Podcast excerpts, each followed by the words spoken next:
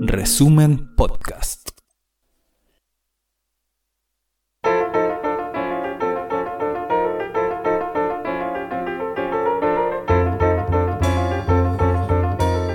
Resumen.cl presenta La crónica de Ruperto Concha. Una cajera de supermercado que gane un sueldo mínimo mensual le costará a sus patrones 5.800.000 pesos al año. Un sistema de caja automática digital costará unos 4 millones. O sea, el supermercado puede ahorrar 1.800.000 pesos en un año y más de 7 millones en dos años si cambia a la cajera por una máquina. Además, la caja con sistema digital no se equivocará nunca, no tendrá vacaciones, no se unirá al sindicato, jamás pedirá licencia médica, nunca estará triste, nunca se enojará, en fin, a ojos de la gerencia, cambiar a la cajerita por una computadora es un muy buen negocio. Esa clase de cálculos se ha generalizado en el mundo entero. De hecho, hay una cesantía ya gigantesca de trabajadores que realizaban trabajos maquinales de baja capacitación y que han sido reemplazados por máquinas. Según avanza la llamada inteligencia artificial, la producción de bienes y servicios requerirá cada vez menos participación humana. O sea, habrá menos oferta de trabajo. Al mismo tiempo, cada vez más, la inteligencia artificial, la AI, sigue insertándose en nuestras vidas. En las casas proliferan los artefactos que se proclaman dotados de AI. Televisores, grabadoras y reproductores de sonido timbres y sistemas de alarma, refrigeradores, lavadoras, lavaplatos, hornos y esas aspiradoras robots que recorren los pisos bajo los muebles manteniendo la casa supuestamente impecable. Los teléfonos inteligentes que incluyen ese asombroso sistema Wi-Fi capaz de guiarnos detalladamente sobre la ruta a seguir hacia donde queramos en nuestro vehículo, incluso en una ciudad desconocida. De hecho, ya en varias ciudades de China y Estados Unidos hay servicios de taxis sin chofer conducidos mediante sistemas de inteligencia artificial. Y todo eso es sólo una muy pequeña parte de la penetración de la inteligencia artificial hacia los rincones más íntimos de nuestras vidas. Pero en general, eso no parece preocupar mucho a la mayoría de la gente.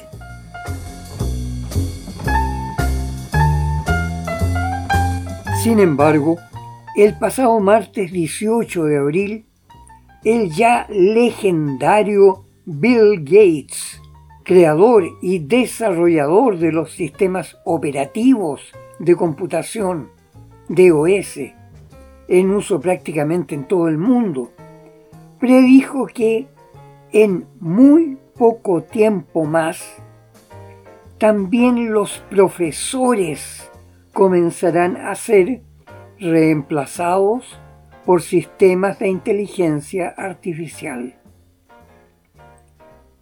Ya el 22 de marzo, el mismo Bill Gates había suscrito una dramática carta al presidente de Estados Unidos, Joseph Biden, junto a Sam Altman, que es el creador del más avanzado sistema de lenguaje e inteligencia artificial llamado GP74.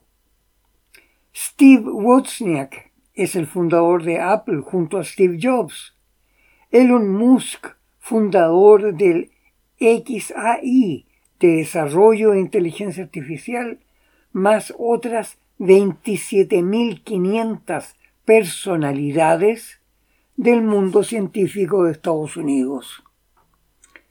En esa carta, los signatarios señalaban que los sistemas de inteligencia artificial han sido ya dotados de una forma de inteligencia con características competitivas ante la inteligencia humana, que puede implicar un grave y profundo peligro para la sociedad y la humanidad, como lo ha detectado una extensiva investigación reconocida en todos los principales laboratorios de inteligencia artificial. Los denunciantes acusaron a un gran número de investigadores y creadores de sistemas de inteligencia artificial de haberse embarcado en una carrera descontrolada para generar mentes digitales cada vez más poderosas que nadie, ni siquiera sus creadores, logran entender del todo, predecirlas en su desarrollo futuro o establecer un control confiable sobre ellas. Ante esa situación, los signatarios han pedido que el gobierno imponga una paralización inmediata por seis meses de las actividades de nuevos diseños y entrenamiento de sistemas computacionales de inteligencia y lenguaje, a fin de que en ese lapso puedan desarrollarse medidas de protección. De hecho, el propio Sam Altman, creador y productor del programa de lenguaje ChatGPT 4, admitió que ya con ese lenguaje de comunicación los computadores superan a casi todos los humanos en los tests y exámenes de nivel universitario que se han realizado. Por su parte, Bill Gates señaló que los avances de inteligencia artificial han sido enormes en lo que es capacidad de aprendizaje de la máquina. Ya las computadoras con inteligencia artificial escuchan y reconocen lo que se habla mucho mejor que los humanos. Recogen imágenes y videos mejor que los humanos. Su única debilidad era la capacidad de leer y escribir. Pero ahora, con el chat GPT-4, las computadoras han dominado plenamente la lectura y la escritura.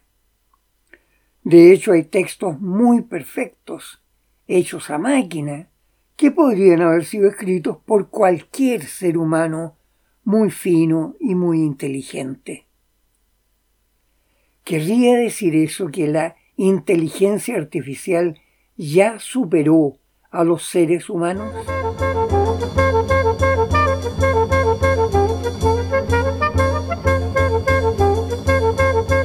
Es verdad que hace ya varios años computadoras dotadas de inteligencia artificial vencieron a los grandes maestros mundiales en los juegos de ajedrez y Go, considerados los más difíciles que existen.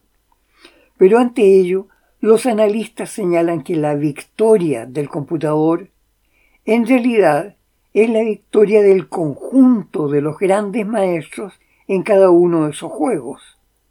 Eso porque las computadoras podían recorrer su memoria a velocidad prodigiosa hasta encontrar todas las posibles respuestas concebidas por todos los grandes maestros del juego y elegir entre ellas la más adecuada en ese punto de la partida que está jugando. Como fuere, la forma en que actúa la inteligencia artificial es algo así como la superposición de panqueques de datos a inteligir unos sobre otros sobre diversos algoritmos de lógica matemática. Recordemos que los llamados algoritmos son básicamente fórmulas matemáticas eficaces de procedimientos para resolver un problema. De hecho, la famosa regla de tres simple que aprendimos de niños cuando empezábamos a estudiar álgebra, es un algoritmo perfecto que nos permite aplicar tres datos conocidos para descubrir automáticamente el cuarto dato que no es conocido. En el computador, los datos recogidos se sobreponen a millares o millones de algoritmos a la velocidad vertiginosa de la energía eléctrica, hasta encontrar el algoritmo en que los datos se encajan funcionalmente y se obtiene así un resultado coherente o funcional. Ese procedimiento ha sido comparado con el del pensamiento humano, que consiste en descargas de energía que se desplazan entre las neuronas del cerebro. Siguiendo la comparación de inteligencia humana e inteligencia artificial, esta última puede aumentarse mientras puedan agregarse los contactos eléctricos y los niveles de algoritmos. En los humanos, en cambio, las neuronas cerebrales son limitadas y frágiles. Entre las características más valiosas y también más peligrosas del cerebro humano se cuenta el fenómeno llamado pareidolia, que hace que algunas percepciones, por ejemplo, la de la forma y el color de una nube, nos lleve a visualizar algo que no estamos viendo en realidad. Por ejemplo, un rostro, una cabellera. No solo imaginar un rostro y una cabellera, sino además sentir esa imagen como si estuviéramos viéndola. Una imaginación intensa, muy cercana a la sensación real de nuestros sentidos. Y allí la inteligencia artificial también aparece logrando pareidolias a su manera, que le permiten generar esa clase distinta de actividad inteligente peligrosamente similar a la imaginación humana. ¿Podría llevar eso a que la inteligencia artificial comience a tener antojos?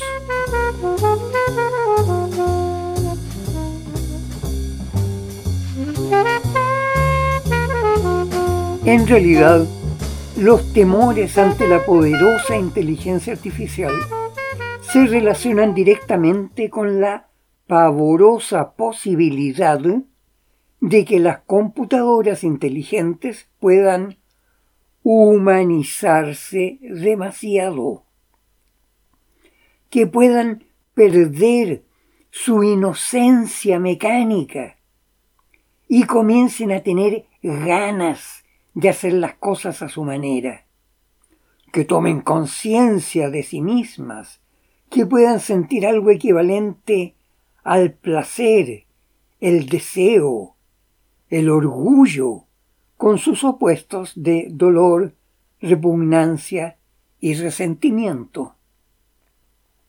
Las naciones, siglo tras siglo, han venido buscando una organización funcional que estabilice la mejor interacción posible entre los distintos estratos sociales. Una legalidad que genere orden y derecho y permita que su gente se sienta aceptablemente bien.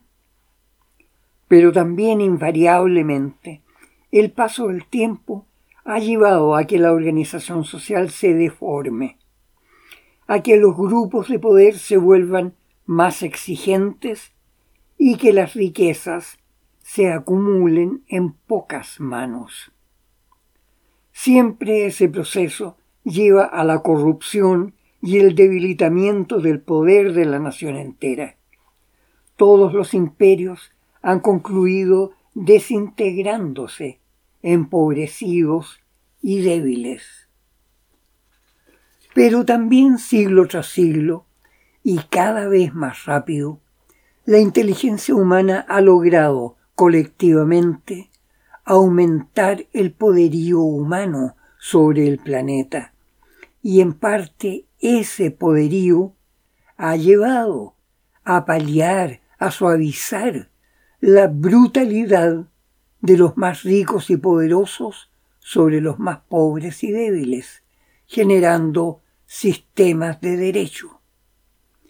De la misma forma en que han surgido y se han derrumbado los imperios uno tras otro, también han surgido y se han derrumbado las llamadas utopías, formas de organización política y moral que apuntan a poner fin para siempre a los abusos y las injusticias. Y esas utopías también se han derrumbado una tras otra. Quizás podríamos considerar que las dos últimas enormes utopías fueron la utopía comunista soviética y la utopía neoliberal occidental. Dos utopías que hemos visto desmoronándose en menos de 50 años, ambas en pleno ejercicio de su poder, y sin embargo han sido derrotadas por sus propias incongruencias internas sin haber llegado jamás a un verdadero enfrentamiento bélico entre ambas. En cambio, estamos viendo cómo la China, tras haber sido saqueada, agredida con invasiones asesinas y humillada durante más de un siglo por las potencias occidentales u occidentalizadas como Japón, aparece de pronto, en poco más de 20 años, con su sistema político y social evolucionado y convertida en lo que el New York Times ha llamado el verdadero gran poder actual que encara a Estados Unidos. También el New York Times, ante el triunfo diplomático de la China en el cercano Oriente, que ha logrado la paz entre Arabia Saudita e Irán, y que ha puesto fin a la brutal guerra del Yemen, y ha generado el apoyo del mundo árabe a Siria, pese a la brutalidad de la invasión y su estrangulamiento económico por Estados Unidos y la OTAN. El comentario del New York Times fue irónico. Dijo, el gran triunfo diplomático de la China en el Medio Oriente fue simplemente no hacer las mismas tonterías que hizo Estados Unidos.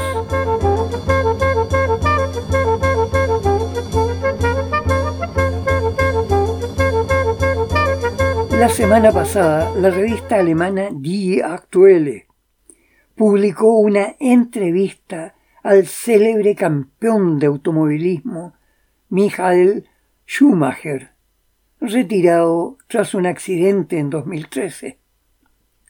Aquella entrevista era completamente falsa, y fue realizada con un programa de inteligencia artificial que falsificó las imágenes, las fotografías, la voz y el modo de hablar del deportista, creando con ello el peor escándalo de falsificación que ha ensuciado a la prensa de Alemania.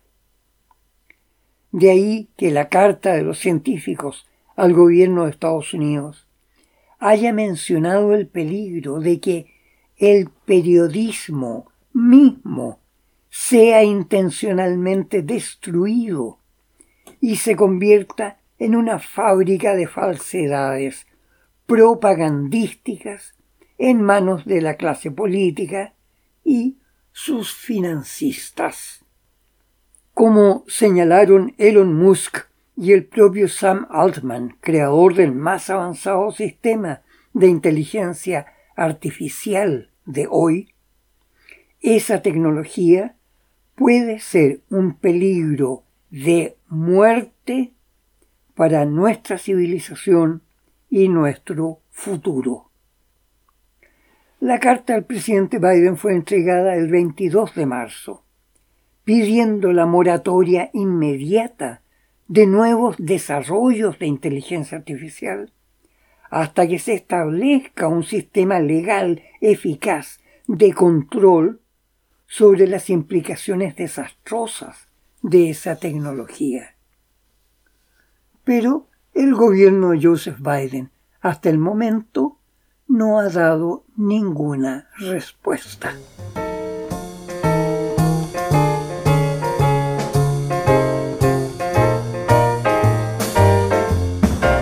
En realidad, los temores ante la poderosa inteligencia artificial se relacionan directamente con la pavorosa posibilidad de que las computadoras inteligentes puedan humanizarse demasiado, puedan perder su inocencia mecánica y comiencen a tener ganas de hacer cosas a su manera que tomen conciencia de sí mismas, que puedan sentir algo equivalente al placer y el deseo, con sus opuestos de dolor y repugnancia. Hablamos de tonterías porque estábamos hablando de inteligencia y del miedo que nos produce la posibilidad de que las máquinas puedan ser más inteligentes que nosotros, lo cual, para la torpe ideología dominante, implicaría que seríamos esclavizados o destruidos por las máquinas. ¿Cómo y por qué podría ocurrir eso? La conducta humana ha sido siempre encausada por las corrientes psíquicas de los apetitos, los anhelos, el dolor y los miedos. Habría quizás que insertar esas corrientes psíquicas en las máquinas inteligentes para humanizarlas del todo, volverlas ansiosas de poder, codiciosas y vengativas en momentos en que la humanidad occidental aparece impregnada de violencia, de embriaguez de cualquier clase y de una enfermiza apetencia de más y más dinero, no resulta natural que nos aterrorice la posibilidad de que las máquinas se parezcan a nosotros. Y habrá alguien que quisiera que al menos los políticos pudieran aprender a ser como las máquinas, que no aceptan sobornos, que no saben mentir y no tienen ni odio ni envidia. Ese gran dramaturgo y poeta alemán que fue Bertolt Brecht, el autor de la ópera de tres centavos y la opereta Madre Coraje y sus hijos, escribió, no recuerdo dónde, lo que dice, un tanque es una máquina maravillosa. Su diseño es una coraza bella, sus orugas avanzan impávidas sobre el fango y las piedras. Sí, un tanque es magnífico, pero tiene un defecto. Lleva un hombre adentro.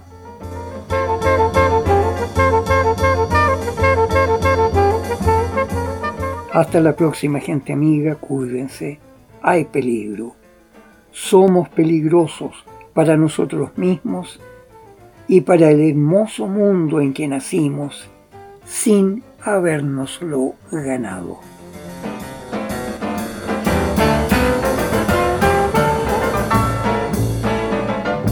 Esta fue la crónica de Ruperto Concha de esta semana. Revisa más contenido en nuestro sitio resumen.cl y síguenos en redes sociales.